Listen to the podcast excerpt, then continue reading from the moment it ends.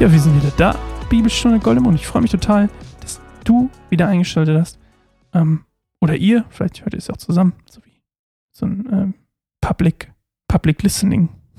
okay, hat keinen Sinn gemacht. Wir lesen heute Shimi verflucht David. Shimi, nur das als kleines Ding, ist ein Verwandter von Saul.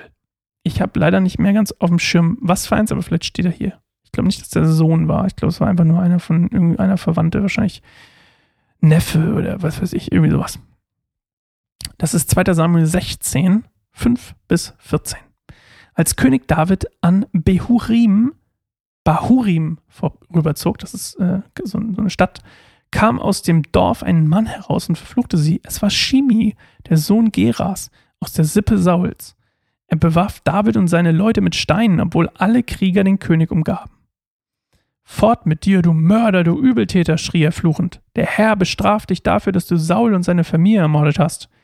Du hast ihm den Thron gestohlen und jetzt hat der Herr ihn deinem Sohn Absalom gegeben. Nun trifft dich das Unglück und du hast es verdient, du Mörder. Äh, nur das als Disclaimer. Diese Vorwürfe sind natürlich haltlos, weil wir alle wissen, David hat nie irgendwas gegen Saul gemacht. Er hat immer nur gesagt, wenn ihn jemand umbringen wollte oder die Chance hatte, dann sind das ist der Gesalbte des Herrn, da mache ich nichts. Sondern Saul ist einfach aus seiner eigenen, aus seinen eigenen Entscheidungen quasi ums Leben gekommen. Und ähm, quasi als Konsequenz seines Lebens ums Leben gekommen. Könnte man so sagen. Er hat es verloren, weil er es, weil seine Entscheidungen quasi schlecht waren. Und ähm, was Shimi hier also sagt, dieses äh, Mörder ist natürlich falsch. Und dann fragt äh, Abishai, übrigens, ein Vertrauter von David, warum darf dieser tote Hund meinen Herrn, den König, verfluchen? Und mit toter Hund übrigens, wenn er ihn toter Hund nennt, dann ist das quasi so, ein, so eine Beleidigung im Sinne von, der ist wertlos, den können wir auch gleich umbringen.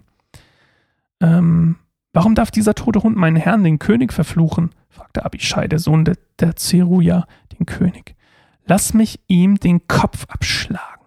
Nein, sagte der König. Was soll ich nur mit euch Söhnen der Zerujan tun? Wenn der Herr ihm befohlen hat, David zu verfluchen, wer könnte ihn da aufhalten? Dann sagte David zu Abishai und seinen Männern, mein eigener Sohn will mich töten. Hätte da nicht dieser Mann aus dem Stamm Benjamin sehr viel mehr Grund dazu?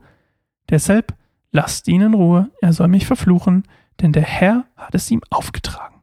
Vielleicht wird der Herr ja mein Elend sehen und wird mich segnen, statt die Flüche wahr werden zu lassen. David und seine Männer zogen weiter und Shimi lief am Abhang des Berges neben ihnen her.